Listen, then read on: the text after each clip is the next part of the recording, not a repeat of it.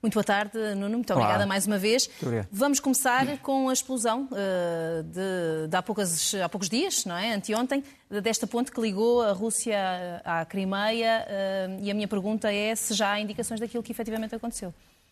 Uh, eu não quero desiludir os adeptos da guerra a favor da Ucrânia e os poderes e os feitos dos serviços secretos ucranianos, mas neste momento tudo indica que isto pode ser o resultado de um conflito interno entre várias áreas de poder russo, entre três grandes áreas, o Ministério da Defesa, por um lado, e os chefes de Estado-Maior-General das Forças Armadas que estão sob ataque.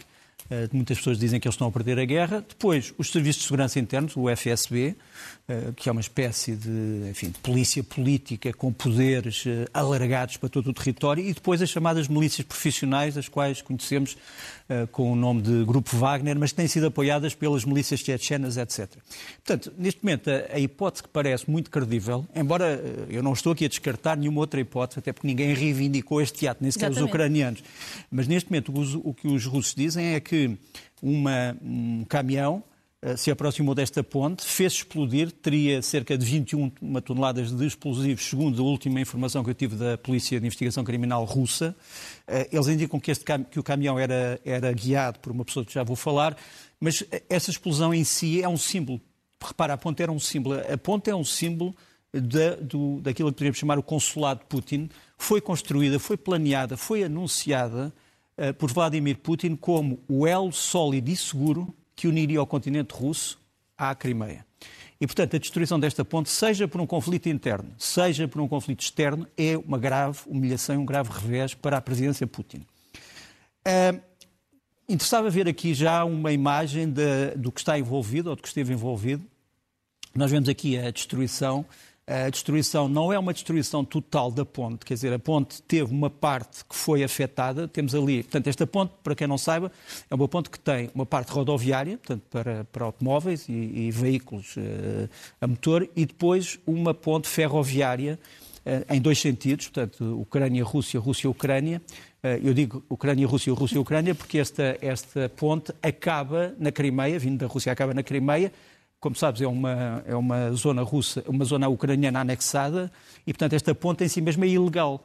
Quer dizer, foi feita a partir de um território ocupado por um país que estava sob sanções e por empresas que estavam sob sanções. Portanto, é por isso que costuma dizer que esta, esta, esta ponte é ilegal. Mas temos ali a, a imagem a começar à esquerda, em cima do caminhão, antes de desaparecer numa nuvem de chamas. Depois temos ali dois elementos que são os elementos da, da destruição uh, enorme de um comboio de, que levava eh, combustível, portanto a ideia de que era um comboio de munições é falsa, não é um comboio de combustível, e depois o troço da ponte que caiu, portanto caiu ao mar, portanto foi destruído e caiu ao mar. Uh, e porquê que eu digo que isto é, é, impressionante do ponto de vista russo, negativamente, obviamente? É porque esta ponte era suposto ser a ponte mais protegida de todo o Estado russo. Vamos mostrar aqui esta imagem. Foi uma imagem que foi divulgada por fontes próximas. Ah, é a seguir, mas portanto, esta aqui também, também me interessa. Portanto, isto aqui é, no fundo, a, a, explicação do que é que aconteceu. Tu tens ali a, a, direção da Ucrânia ocupada, portanto, a Crimeia, e a direção da Rússia. Portanto, isto deu-se na direção Rússia-Crimeia. Os dois, os dois uh, retângulos, uh, o retângulo 1 mostra-nos, portanto, abaixo, mostra-nos aquilo que foi destruído no, na ponte rodoviária e, como se vê, há uma destruição na superfície da ponte, vês ali pelas uhum. manchas negras que estão uh, assinaladas. Portanto, o que destruiu isto foi um caminhão ou um míssil que atingiu aquela parte da ponte e depois temos o retângulo 2, a propagação deste incêndio ao tal comboio uh, de combustível. É importante mostrarmos isto para mostrarmos qual foi a dimensão do que foi destruído. Portanto, vamos falar de algumas centenas de metros, embora se diga que a ponte está afetada entre 1 a 1,6 km. Os trabalhos de reparação terão começado, mas ainda temos grandes dúvidas se vai ser possível voltar a, a levar comboios uh, nesta direção. De qualquer maneira, uh, agora sim, isto foi o que o Kremlin dizia que eram as defesas da ponte. Portanto, tens tudo. Defesas antiaéreas, defesas de navios, tens um grupo de golfinhos que eram treinados pelos militares para impedir a aproximação de navios, temos uh, homens armados com mísseis uh, antiaéreos portáteis, temos radares, temos navios com refletores para impedir que um míssil pudesse chegar lá sem ser encadeado, Tem, tens caças que estão uh, em alerta permanente para defender a ponte, quer dizer, tudo isto não serviu para nada. e é por isso que eu digo que isto é uma terrível humilhação para o sistema de Putin. Depois, interessava referir que esta ponte não é objetivo civil. Esta ponte é o principal eixo de transferência de material militar da Rússia para a Crimeia e da Crimeia para outras zonas da Ucrânia, onde têm sido atacados muitos uh, objetivos civis. Deixa-me mostrar-te um exemplo disso, que é a passagem uh, todos os dias de uh, centenas é de veículos blindados, carros de combate, os tanques, lança-mísseis, etc. Portanto, todos os dias isto passa alegremente na direção da Rússia para a Crimeia, para a agressão à Ucrânia, e é preciso não esquecer disso. Portanto, isto não é um objetivo civil, é um objetivo militar de primeira importância. Pois, os ucranianos, obviamente, que não reivindicaram este ataque, mas que se mostraram contentes contentes porque parte da ponte foi, foi, foi inutilizada. Até no Twitter o início, não é? Exato. O, uh, mas, uh, mas ninguém, ninguém na Ucrânia reclamou, uh, ou reclamou não, reivindicou a autoria. Ninguém. agora, já começaram a brincar com o assunto, quer dizer, porque isto passou-se poucas horas depois do fim do dia do aniversário do presidente Putin. 70 anos. E ele apareceu num, num comício a dizer uh, um, dois, três, hip, hip, hurra. E eles brincam assim.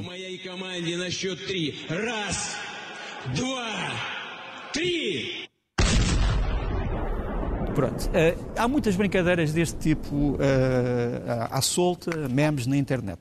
Depois, isto mostra também que a Crimeia apesar de parecer ser um baluarte russo, onde está a parte da frota do Mar Negro, é também um sítio facilmente isolável. Quer dizer, sem a ponte, a Crimeia fica com muito menos defesas. Isto é uma, um vídeo irónico, de, verdadeiro, mas, mas irónico. Isto são as cheias na Crimeia em 2021. Nós temos ali o governador russo da Crimeia, o Sergei Aksianov, está aqui a verificar as cheias, e repara que atrás do bote de borracha deles vêm os guarda-costas a nadar. Portanto, os guarda-costas não tiveram possibilidade de ir no bote, têm que ir a nadar. Eles, têm, que, eventualmente. têm que ir a nadar. Isto também é um bocadinho uh, o universo desta gente uh, que tem demasiado poder, demasiado dinheiro, uh, demasiada ganância, é também feito, também feito isto. Os, os, os guarda-costas que, que, que, nadem, que nós vamos no barco. Uh, e depois, um, preciso não esquecermos, nós abrimos com a notícia Zaporizhia. Realmente, Zaporizhia é uma zona da Ucrânia que tem sido especialmente massacrada. A parte civil de Zaporizhia tem sido saturada não só uh, por mísseis S-300, que são mísseis antiaéreos que agora são utilizados terra-terra, ou seja, são mísseis que eram supostos uh, destruir aviões e que num alvo terrestre têm muito menos precisão, podem destruir muitos objetivos que não têm nada a ver com, com a ideia inicial. E há um habitante de Zaporizhia que ontem me dizia, uh, pelo telefone, o seguinte: nós temos uma ponta Crimeia todos os dias amplificada, porque todos os dias somos atacados, todos os dias somos destruídos. Isto aqui é uma imagem uh, de um dos últimos ataques a Zaporizhia, uh, com os famosos drones iranianos. Já é? vamos ver se os drones são iranianos ou não são iranianos, uh, mas é uma fotografia incrível porque é uma fotografia, no fundo, do inferno em vida que os ucranianos têm, têm, têm vivido nos últimos tempos. Não sei se temos essa fotografia. Não eu vamos ter, não vamos ter. Eu, eu vi há bocadinho, ter. mas pronto, já não temos. Muito bem. E, e, era assim que, que eu queria terminar este primeiro tema. Vamos então seguir para o segundo e para a estratégia de dissuasão pedida por Zelensky. Eu acho, acho, acho muito importante que o Presidente Zelensky, há cerca de duas semanas, tenha, numa videoconferência no Instituto Lowy eh, de Sydney, na Austrália, eh, tenha explicado o que é que eh, ele designa como uma estratégia de prevenção face à ameaça nuclear russa. Essa ameaça nós agora, agora há muitos dirigentes russos que vêm dizer ah, nunca, nós nunca ameaçámos ninguém, mas a verdade é que quer o Presidente Putin ao dizer que irá utilizar todas as armas se os territórios anexados forem ameaçados até ao Sr. Lavrov, que disse que a doutrina estratégica russa, incluindo a das armas nucleares, se aplica a todo o território. E o Sr. Medvedev, que já foi Presidente da Rússia e é o Vice-Presidente do Comitê eh, eh, de Defesa Nacional, eh, todos eles disseram que a, que a Rússia está preparada para usar armas nucleares se se vir em causa a sua existência. Ora bem, o que é que o Sr. Zelensky foi dizer? foi dizer neste vídeo, não sei se tempo, ele pergunta-lhe pergunta o que é que ele quer dizer com a dissuasão e ele diz uma coisa muito simples que já foi transformada numa mentira. Ele diz assim: a NATO tem que dizer muito claramente e tem que fazer vários atos em relação à Rússia para mostrar o que é que pode acontecer se as armas nucleares forem usadas? Portanto, ele diz, não vale a pena fazer ameaças veladas ou dizer coisas vagas, tem que dizer, se vocês atacarem a Ucrânia, acontece isto, isto, isto.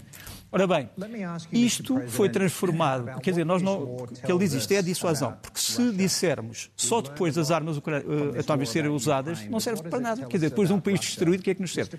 Isto foi transformado numa mentira que foi propalada por alguns meios para o Kremlin, em que ele teria dito que é preciso lançar ataques preventivos nucleares contra a Rússia. Portanto, só para ver até que ponto também é que as palavras deste homem têm sido distorcidas, uh, sem uma necessidade, porque isto está registado e, e, e, faz parte já do registro histórico.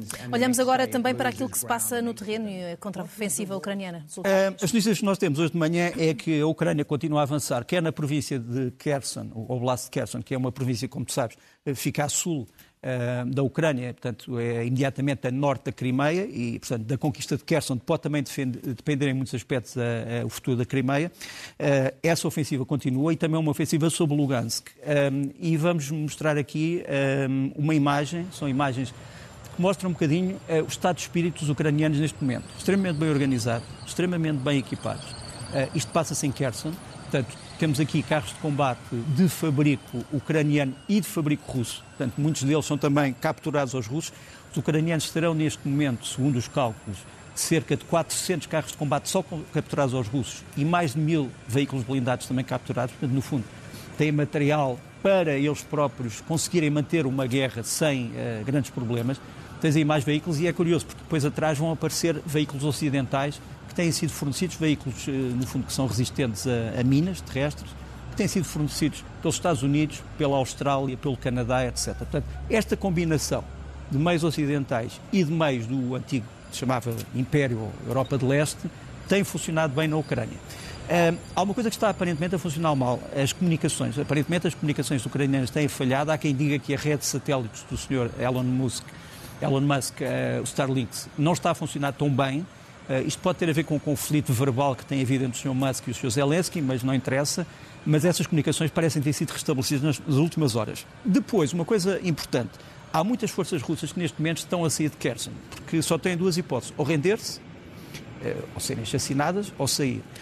E isto foi um, uma série de documentos que apareceu na comunicação social russa, uh, e são documentos oficiais, em que mostra 13 homens que são descritos uh, pelos militares russos como 13 foragidos, portanto, militares seus do, de uma unidade dos chamados cossacos do Don, que teriam fugido de Kherson e que iriam para a Crimeia com intenções criminosas fortemente armados. Um deles já terá sido capturado, mas isto só para mostrar também o estado de desorganização que neste momento se vive dentro das Forças Armadas russas, o que liga um bocado com o nosso primeiro tema com o tema da divergência entre vários setores do poder russo, uhum. em que uns culpam os outros daquilo que está a acontecer no campo de batalha. Os ucranianos, entretanto, estão também a preparar-se para o futuro. Quer dizer, eles sabem que a seguir a esta guerra vão ter que, uh, de qualquer maneira, reconstruir o seu Estado, mas também têm que reconstruir a sua segurança. Eles não vão entrar na NATO, mesmo que queira, não vão entrar na NATO.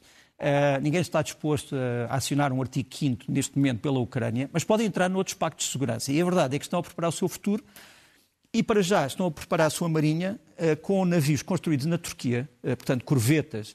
Neste caso são mais fragatas ligeiras de cerca de 2.500 toneladas.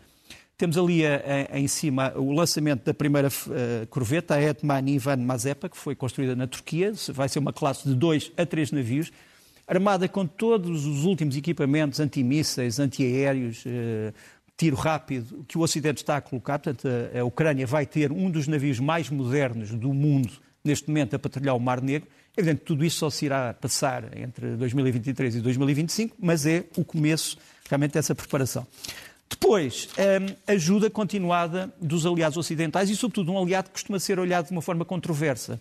A Alemanha. Temos aqui imagens da visita da Ministra da Defesa Nacional da Alemanha às trincheiras da frente eh, da Ucrânia, neste caso eh, perto de Odessa, e temos a imagem do sistema antiaéreo preciso, aquilo que eu vou dizer é importante, acho eu. é o sistema antiaéreo de mísseis mais moderno do momento em todo o mundo, chama-se Iris-T, é feito na Alemanha, o próprio exército alemão ainda não o tem, já foi fornecido à Ucrânia, eh, está a proteger uma grande cidade ucraniana, não interessa qual, eh, mas a verdade é que isto também mostra a determinação é um dos, aliados, do, do, dos, aliados, dos aliados, não em fornecer coisas antigas, mas em fornecer eh, armas de próxima geração. Olhamos para um comandante russo que também é hum, militante nazi. Isto faz parte de um processo que neste momento foi entregue ao Tribunal Penal Internacional, Tribunal Internacional de Justiça. A Rússia, se bem te lembras, embora já tenha mudado de opinião, mas no princípio dizia que um dos objetivos da sua operação era desnazificar a Ucrânia, que a Ucrânia era controlada por nazis. O presidente Putin, a certa altura, disse: Ah, nós também temos nazis, mas não estão no poder. Ora bem, nós vamos mostrar que estão. Uh, isto é uma das unidades da frente de combate uh, no Donbass. Este homem chama-se Alexei Milchakov, é um dos comandantes do grupo Wagner e do chamado subgrupo, um, ehm, do subgrupo Russich. Ele está aqui a mostrar ao repórter russo que não sabia quem ele era. Eh, várias armas que foram capturadas aos ucranianos e outras armas que estão a ser usadas. Este senhor, quem é esse senhor, o Milchakov? Milchakov é nada mais nada menos que um nazi, como revela numa entrevista que, entretanto, foi recuperada e que nós vamos mostrar. Ela é conhecida também como não sei se podemos mostrar sem. sem podemos, podemos tirar o. Será que podemos tirar a. Muito obrigado. É que se pudéssemos tirar todos os rodapés era importante, senão não conseguimos. Uh, pronto, agora já perdemos o, o começo, mas podemos voltar ao princípio. Recomeçar, aliás. Ну, сгорели ребята. Сгорели на работе. Бывает Não dá para retomar o início. Hum. Afinal dá. Afinal vai dar. Não vamos só aguardar aqui um, um Pronto, bocadinho fundo, para retomar. Já fundo, podemos. Re... Ele diz: eu sou um nazi, eu sou um nazi, eu não vou muito mais longe, quer dizer, eu não vou falar em nacionalismo ou patriotismo uh, ou imperialismo. Eu digo diretamente: eu sou um nazi. E eu posso levantar a minha mão numa saudação nazi e depois começo a falar daquilo que sente ao matar uma pessoa, etc. Uh, este homem, aliás, neste momento está, está acusado pela Procuradoria-Geral Ucraniana de muitos crimes. Só para te mostrar um bocadinho, eh, a Ucrânia também tem que lutar contra eh, este tipo de hum, indivíduos. Assim. E há, de facto, aqui uma, uma enorme contrassenso entre uh, o início e agora estas informações que trazes. Olhamos para as ligações entre o Irão e o apoio à Rússia, não é? Uh, sim, a primeira coisa é que o Irão, neste momento, tem problemas suficientes lá dentro. Uh, a revolta das mulheres contra o uso do véu e contra a polícia religiosa, o chamado batalhão de condução própria, eh, que é uma coisa espantosa. Eh, eu, já vi no, em Teherão, eh, aliás, numa cena num restaurante, em que um destes homens do batalhão, chamados bons costumes, entrou num restaurante para mandar uma pessoa tirar o, pôr o véu outra vez e ele foi expulso quase ao pontapé. Portanto, não é propriamente um batalhão muito, muito popular na, na, no Irão. Mas desta vez as mulheres acharam que era demais.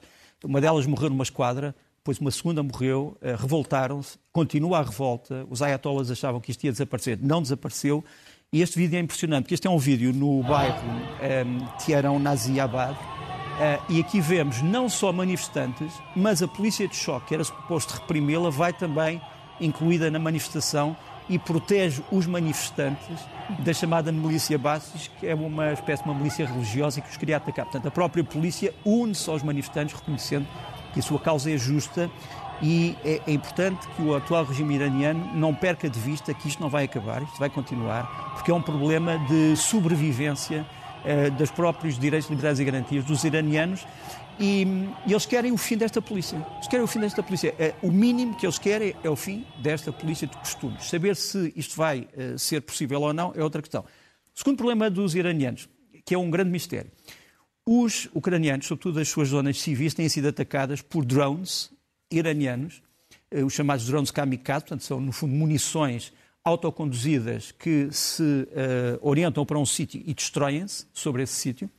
Uh, o seu grande problema é que fazem muito barulho, mas são muitas, portanto, têm sido abatidos muitos, mas são muitas. A Rússia terá, terá comprado isto ao Irão, mas o Irão vem agora dizer que não vendeu nada à Rússia. Portanto, de onde é que isto vem? A verdade é que os ucranianos já apanharam várias destas destes drones. Nós temos aqui algumas imagens do, depois dos ucranianos terem desmontado os drones e descobriram lá dentro que eram drones iranianos, mas que têm muitas peças ocidentais. Têm peças feitas nos Estados Unidos, têm peças feitas na França, têm peças feitas, por exemplo, aquela câmara que nos aparece ali pela Sony, do Japão, uh, têm peças feitas pela indústria de defesa ocidental, que era suposto, que era suposto ter impedido a Rússia de executar esta guerra de, de agressão.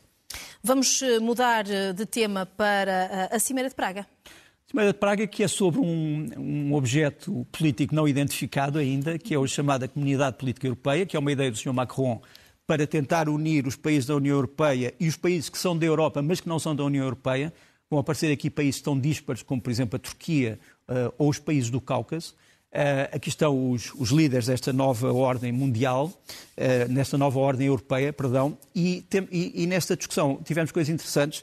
Tivemos, por exemplo, o Sr. Macron, em vez de ser o Sr. Putin, o Sr. Macron a orientar uh, conversações de paz entre a Arménia e o Azerbaijão, que são dois vizinhos perfeitamente intratáveis, que estão envolvidos numa guerra terrível. Parece um, parece um quadro de um pintor flamengo, mas não é. É uma reunião política, também com o Sr. Michel, o Presidente da, uh, do Conselho Europeu, em que tens o Presidente do Azerbaijão e o Presidente da Arménia, que provavelmente não se sentarão à frente um do outro com outro mediador, mas que aceitaram a mediação da França.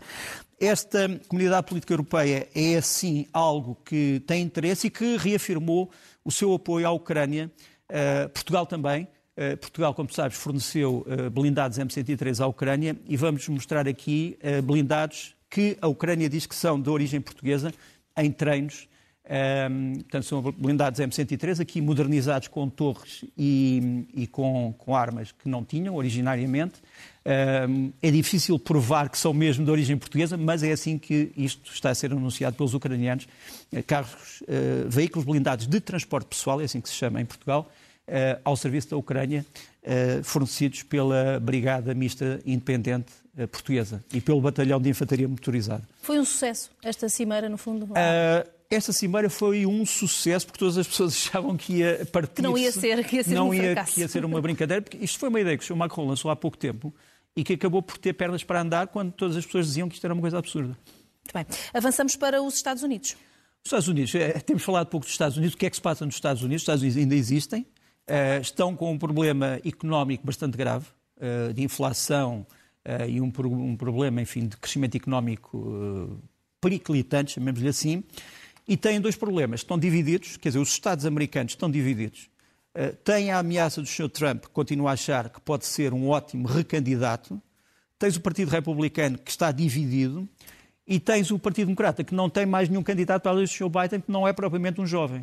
Uh, portanto, este é o problema dos Estados Unidos. O Joe Biden, no entanto, o atual presidente Joe Biden e o governador de Santos da Flórida apareceram juntos a falar da reconstrução da Flórida, como sabes, foi destruída em muitos aspectos por um furacão terrível.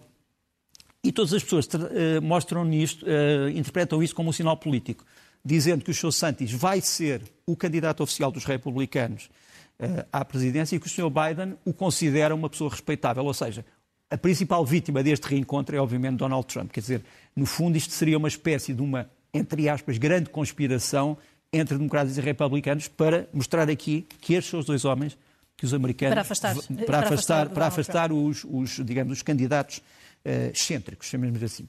Depois, uh, uma sondagem muito interessante, uma sondagem feita pelo Instituto Ipsos, uh, com apoio da Reuters, que mostra que, 66%, que 73% dos americanos apoiam a Ucrânia, uh, querem apoiar a Ucrânia, qualquer que seja a consequência.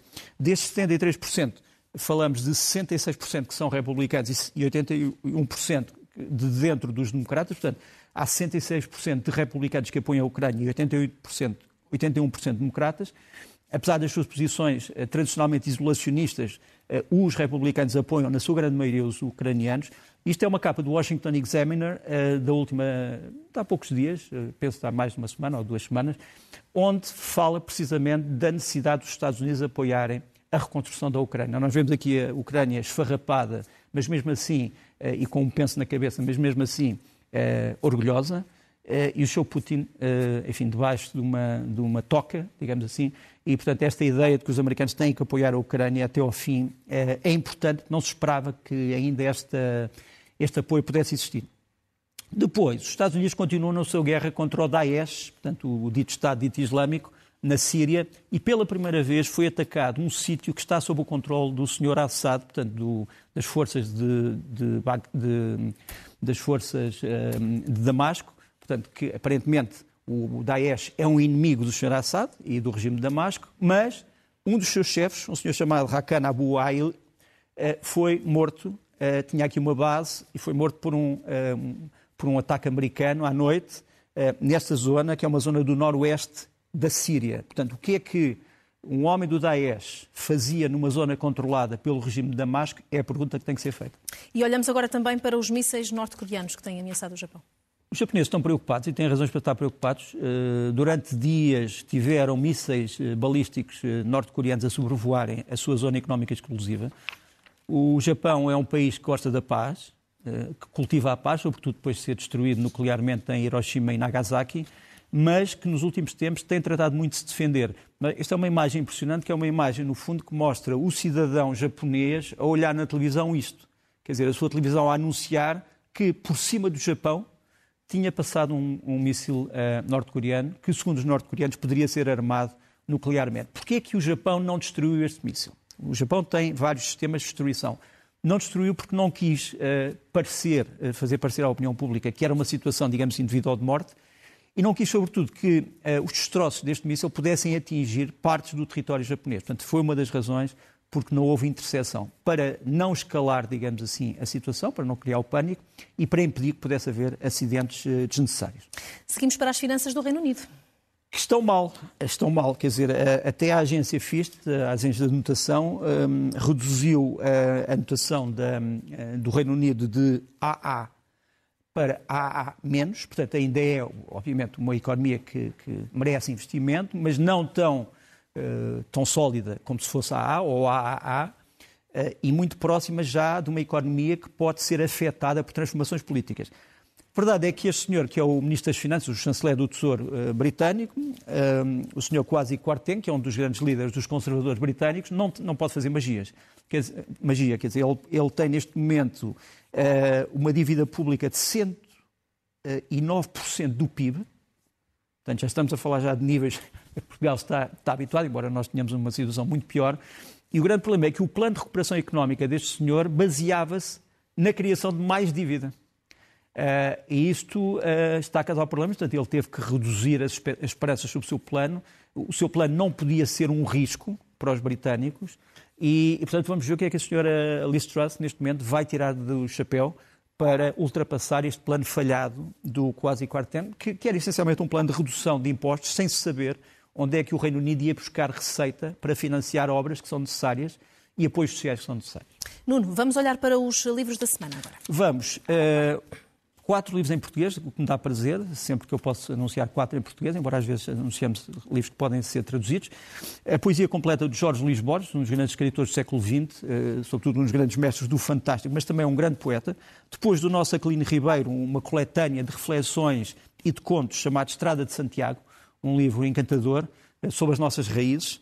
Depois ainda do Jean Le Carré, um dos mestres, digamos assim, da literatura de espionagem, o seu segundo romance, penso que é de 62, um crime de categoria. É a primeira incursão do Jean Le Carré, não nos romances de espionagem, mas nos romances policiais, tipo Agatha Christie, mas diria eu de categoria bastante superior. E depois um grande livro de um autor senegalês, o Mohamed eh, Mabougar eh, eh, Sar, A Mais Secreta História dos Homens, A Memória dos Homens.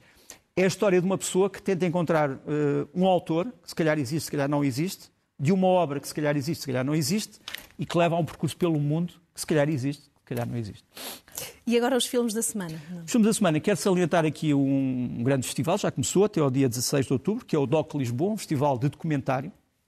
E vou trazer aqui muito rapidamente, é um festival que vai trazer muitas coisas, uh, filmes de Kafka para crianças, uh, vai trazer a obra de um, escritor, de um, de um realizador maldito brasileiro, o Carlos uh, Reichenbach, eh, mas não sei se temos aqui alguns eh, vídeos sobre, uhum. sobre elementos que eu gostava de salientar. O primeiro é, é este vídeo incrível, do chama-se The Fire Within, do Werner Herzog, sobre um casal de investigadores que se aproximou demasiado de um vulcão e acabou por morrer por causa desse vulcão, e essas são imagens que eles tiraram perto desse vulcão. Depois, um, um vídeo muito irónico, passado na Chechênia, que é sem cultura não há nação. Uh, enfim, o líder da Chechênia usa esta expressão, sem cultura não há nação, como se ele fosse um exemplo da cultura, e que é essencialmente uma, é uma reflexão sobre o que é que se passa dentro da Chechênia em torno do culto da personalidade dos seus líderes. Um filme, um, um documentário muito bem feito. Depois, um documentário do Sergei Lasnitsa, um, um ucraniano de grande talento, chama-se Mr. Uh, Landsbergis, é sobre a independência da Lituânia e uh, quando a Lituânia decidiu acabar com a União Soviética e confrontar o Sr. Gorbachev, dizer nós não queremos só alguma coisa, queremos tudo, queremos a independência, queremos a liberdade política, um grande vídeo, uh, do Mr. Landsbergis. Uh, e depois um, um, um, filme aparentemente simples sobre a mulher africana, Vou Mudar a Cozinha, do Onjaki, sobre uma mulher africana que no seu dia a dia se põe a pensar sobre, o passado, sobre o presente, sobre o futuro. Uh, tudo isto passado na cozinha dela. O que é que se há de fazer, o que é que não se há de fazer, o que é que a vida significa. Um grande filme. Uma estreia. Uma estreia.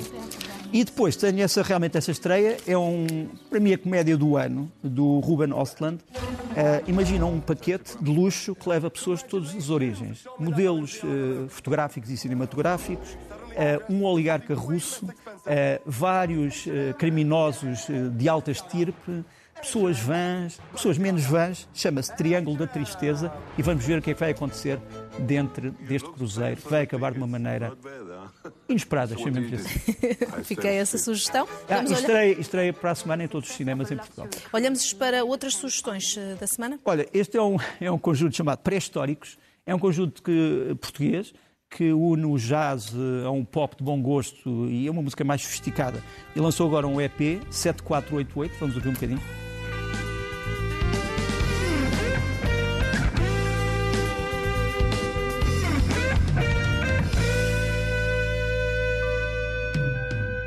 Depois, uh, vamos estar hoje assim muito ligados ao jazz, mas um jazz muito melódico, talvez com uma exceção. Uh, portanto, aqui tens os pré-históricos e agora ia lançar uma ideia.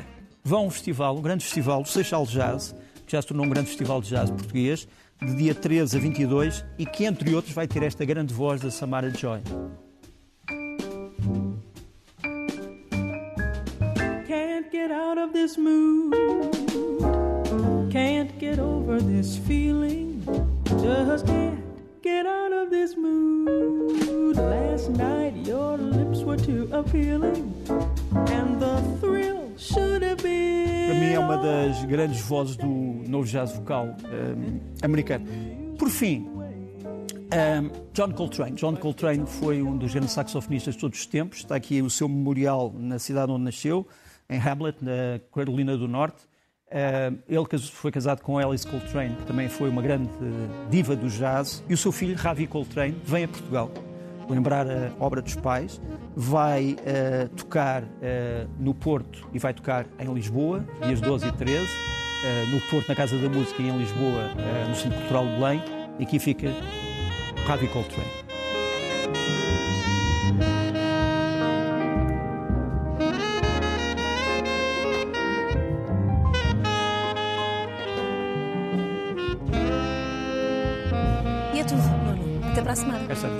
Para a semana.